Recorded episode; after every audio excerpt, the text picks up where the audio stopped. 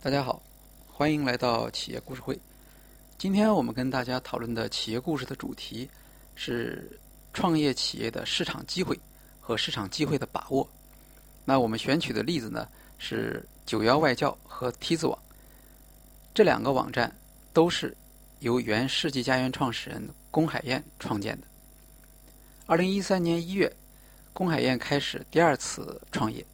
他创办了九幺外教网，提供英语口语的在线培训，特别是一对一的口语培训。那么，龚海燕在离开世纪佳缘之后呢，其实一直在寻找新的创业方向。到这个时候呢，呃，他认为呢，教育产业出现了一个互联网创业的很好的一个机会。那么，也跟第一次创业一样，呃，他仔细的从自己的需求开始出发进行市场研究。那么，发现呢，有很多人。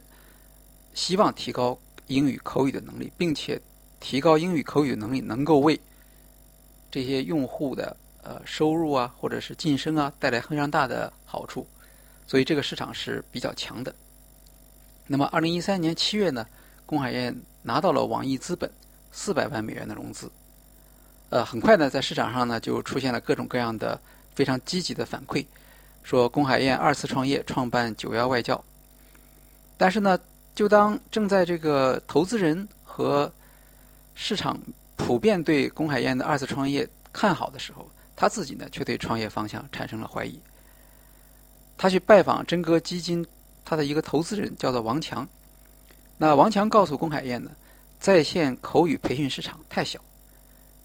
因为王强是新东方的创始人之一，他告诉龚海燕，口语培训在新东方的业务里面只占百分之二的比重。那么增长最快的是什么呢？是所谓的 K 十二，也就是从幼儿园到高中基础教育。龚海燕想，他之前创建世纪佳缘的时候有一个教训：市场规模太小，虽然用户量庞大，但是营业收入始终上不去。那么他觉得自己不想再创业，再选择一个没有成长空间的领域。到了二零一三年五月的时候，龚海燕那个时候就。下决心将业务重点转变为 K 十二在线教育平台，这就是梯子网。他的计划呢是建立一个大型的平台，提供优质内容，吸引流量，再把流量转化为收入。当时呢，他本来已经有一个团队，五十人到六十人，正在运作九幺外教。决定转型之后呢，龚海燕在九幺外教只留下二十人的团队，维持日常运营，主要的技术团队。投入到梯子网这边。二零一三年十一月，梯子网正式上线。在发布会上，龚海燕自称将用三年时间烧掉四点五亿元去做梯子网。那我们看到，它产品开发的速度其实是挺快的，大概半年时间。梯子网是面向老师、学生、家长三个用户群体的大平台，主要产品有八个之多，包括面向老师用户的组卷、打分。课件库，面向学生用户的爱刷题、答疑、天天外教，面向家长用户和学校的家校通等等。但是在梯子网的市场推广中呢，也遇到了很多的问题，主要是我们国家各地教材版本众多，要想覆盖全国的所有教材，就只能不停地增加题库的内容。呃，因为时间非常紧嘛，所以它获取题库的成本就变得很高。据说获取一道题要十块钱。那么在梯子网上线的十一月，当时题库里面已经有了几百万的题目，梯子网也为此花费了上千万元成本。呃，在上线的时候，其实梯子网的八个主要产品绝大多数内容还没有做好，只是先将产品推了上去。当时呢，梯子网的技术和产品部门的人员认为，应该先将某一个产品的内容做好。不要再继续增加产品和其他功能。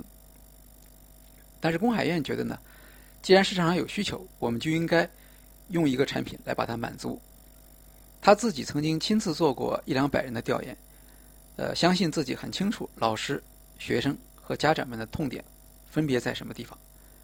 呃，龚海燕认为，创业并不是做一个就能活一个，那么如果多做几个的话呢，说不定里面有一个就能够成功。龚海燕的目标是二零一四年年底做到五百万注册用户。免费聚集到这样一个规模的用户之后，再慢慢想办法实现收费。那么这也就可以解释为什么他急于把那些产品线扩大了啊，因为只有不同的产品线吸引各种各样的、满足各种各样的不同的用户，才能够有可能实现这样大的一个注册用户量。梯子网的团队有一百八十人，其中技术团队占到七十人左右，每个月光人力成本就是四百万到五百万元。但是呢，梯子网的盈利模式却迟迟没有找到，无法产生营收。用户的数量也不太理想，只达到几十万。那么跟竞争对手相比，比如说一起作业网，它有六百万用户，这个差距是非常大的。到了二零一四年的四月，龚海燕已经花光了网易资本的全部四百万美元融资，他只好垫入个人资金来支撑梯子网的运行。接下来呢，继续的融资也遇到了困难，因为投资人他们要看成绩，要么是。你的用户量达到了百万级，要么就是看到了你的收入。二零一四年九月，龚海燕不得不关闭梯子网。二零一五年一月，九幺外教正式被五幺 Talk 收购。那么本来呢，呃，它有它有两个网站，首先呢是梯子网，因为流血太多，先被关闭了。当时对外宣布呢是回归九幺外教。但是实际上，仅仅过了三个月，九幺外教也宣布出售给五幺 Talk。那么在媒体沟通会上，龚海燕宣布退出。他承认自己在创业中间犯下了两个致命的错误：第一是不够专注，第二是盲目追赶风口。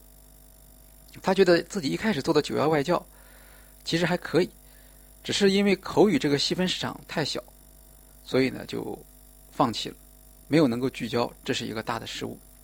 那么延伸的方向呢？实际上选择的也不太好。